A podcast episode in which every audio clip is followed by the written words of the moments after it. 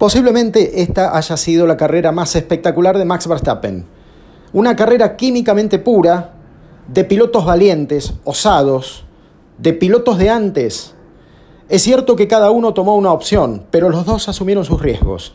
Hamilton a una sola parada con los compuestos más duros y Max Verstappen a dos paradas y después a tratar de superarse en récord tras récord para alcanzar no a un Mercedes, sino a los dos, porque lo pasó a Valtteri Bottas, pero en el último giro y medio también lo pasó a Lewis Hamilton.